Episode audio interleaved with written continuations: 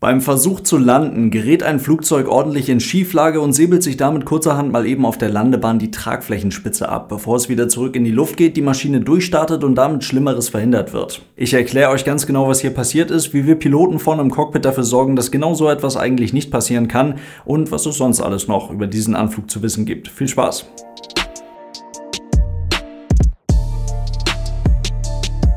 Und damit hallo und ganz herzlich willkommen. Ich hoffe, es geht euch gut. Wir werfen erst einmal noch einen ganz genauen Blick auf das Video, denn das ist tatsächlich schon einige Jahre alt. Also der Vorfall, der ist schon 2016 passiert, ging aber jetzt eben erst durchs Internet, macht die Sache nicht weniger spannend, trotzdem als Info vielleicht schon mal ganz interessant. Zu sehen ist hier eine Boeing 737-700 der United Airlines im Anflug auf den Flughafen LaGuardia in New York City. Und während die hier so schön mit ihrer Tragfläche über die Bahn schleift, kann man auch schön die Zahlen auf der Runway erkennen.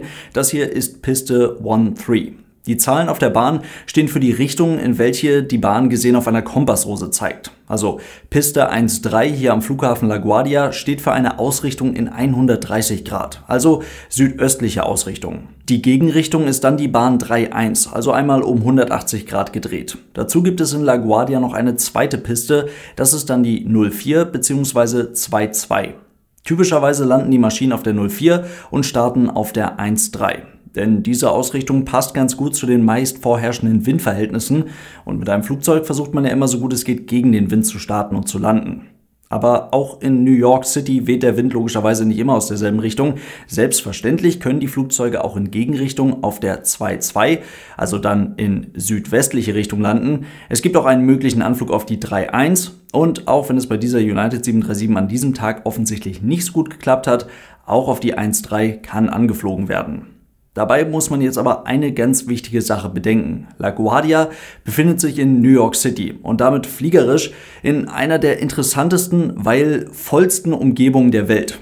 Wir haben hier den Flughafen JFK, einen der geschäftigsten Flughäfen der Welt, dann LaGuardia, nicht weit davon entfernt, hauptsächlich für Kurzstrecken und Inlandsflüge, Newark, ebenfalls ein großer internationaler Flughafen, sowie kleinere General Aviation Plätze wie zum Beispiel Teterboro und dazu kommt dann noch eine ganze Menge Heliports und Plätze für Wasserflugzeuge. Der Luftraum über New York City ist definitiv höchst komplex.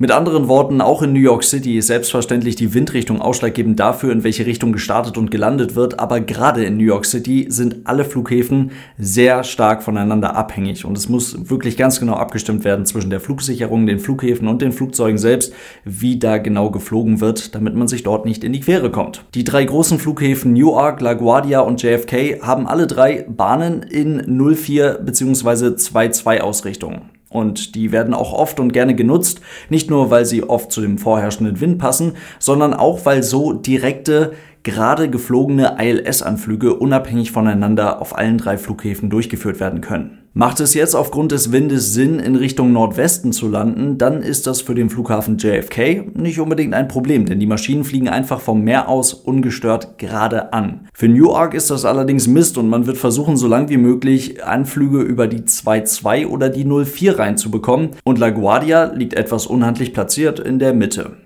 Werden Landungen in Richtung 1-3 nötig, dann ist das wiederum für Newark nicht wirklich ein Problem. Die könnten die Flieger auf ihrer 1-1 reinholen. Für JFK ist es definitiv nicht perfekt, aber auch möglich. Da gibt es dann einen ILS-Anflug auf die 1-3 links.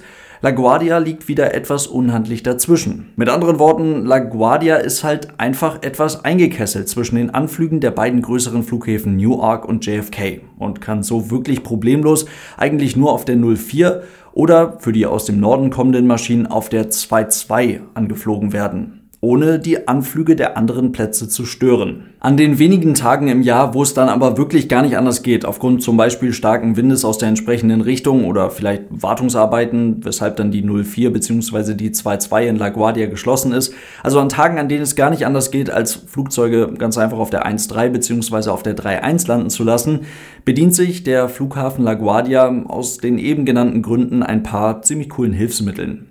Also Anflügen, die vor allem bei schönem Wetter trotzdem viele Anflüge, viel Verkehr ermöglichen, ohne dabei die Anflüge der anderen beiden Plätze zu stören. Und das sind sogenannte Visual Approaches, also Sichtanflüge und Circling Approaches. Beides nicht zu verwechseln mit VFA-Fliegen, also Fliegen nach Sichtflugregeln. Das eine hat mit dem anderen nicht wirklich was zu tun. Warum erzähle ich euch das eigentlich alles? Weil es auf der einen Seite, finde ich zumindest, ziemlich spannend ist, wie das alles in New York City gelöst ist. Auf der anderen Seite, weil es doch auch wichtig ist, um wirklich im Detail verstehen zu können, was hier mit dieser Boeing 737 von United im Video passiert ist. Der riesengroße Vorteil eines solchen Circling Approaches ist es, dass dieser, wie der Name schon vermuten lässt, nicht straight in, also geradeaus runter zur Landebahn geflogen wird, sondern eben in einem Circling, also in einer Kurve, in einem Kreis in unmittelbarer Umgebung des Flughafens. Mit einem Circling hält man den ganzen Anflug, alles schön kompakt. An vielen Flughäfen auf der Welt, wo ein solches Circling geflogen wird, ist schnell ansteigendes Gelände in der Nähe des Flughafens der Grund dafür, da es einen direkten Anflug auf die jeweilige Landebahn verhindern würde. Also fliegt man erst in Gegenrichtung an, bricht dann in eine Richtung aus, hält eine bestimmte Höhe und dreht dann dicht über dem Boden die Maschine noch einmal um 180 Grad herum, um dann eben in Gegenrichtung landen zu können. Ein besonderer und definitiv anspruchsvoller Anflug.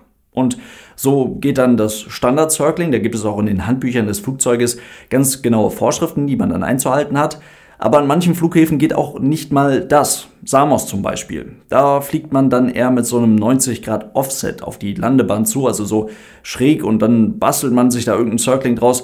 Sicherlich einer der anspruchsvollsten Anflüge überhaupt und deswegen dürfen dort auch nur extra geschulte Piloten landen. Und ihr seht schon, so ein Circling Approach ist ziemlich interessant und definitiv kein Alltag im Cockpit. Das macht man ganz einfach nicht so häufig. Das Verfahren erfordert höchste Konzentration, gutes Training und dann bei der Umsetzung natürlich auch fliegerisches Können. Und dieser Anflug zeigt die Wichtigkeit eines stabilisierten Anfluges. Und genau darauf wollte ich hinaus. Denn diesen stabilisierten Anflug, den gibt es hier im Video definitiv nicht. Mit exzessiver Schräglage wird versucht, das Flugzeug irgendwie auf Krampf noch auf den letzten Drücker für die Landung richtig auszurichten. Aber so viel Schräglage, so viel Bank, also so ein Kurvenflug in Bodennähe, führt unweigerlich zur Bodenberührung und damit zu dem hier gesehenen Wingstrike. Es gibt nur eine einzige Situation, in der wir eine leichte Bank, also Schräglage, kurz vor dem Aufsetzen bzw. bis zum Aufsetzen nutzen. Und das ist im Falle einer Seitenwindlandung. Das ganz bewusste in den Wind legen, um das Flugzeug bei einem gleichzeitigen Tritt ins Ruder für das Aufsetzen gerade auszurichten und trotzdem auf der Mittellinie der Bahn zu bleiben. Die 737, die war allerdings wirklich nicht stabil im Anflug. Und auch wenn man nur dieses kleine Video sieht, kann man definitiv sagen, diese Landung hätte viel früher abgebrochen werden müssen. Sie wurde dann ja auch abgebrochen, ist auch definitiv die einzig richtige Entscheidung. Das Flugzeug konnte dann trotzdem sicher landen, aber hat sich halt eben die eine Tragfläche ein wenig angekratzt. In diesem Sinne soll es das heute gewesen sein. Falls ihr Bildmaterial dazu haben wollt, schaut euch gerne das YouTube-Video dazu an. Das gibt es selbstverständlich alles auf Aeronews Germany auf YouTube. Und falls ihr die Podcast-Version der Aeronews unterstützen wollt, dafür gibt es auch eine Patreon-Seite. Vielen Dank für euren großartigen Support, Leute. Bis zum nächsten Mal und tschüss.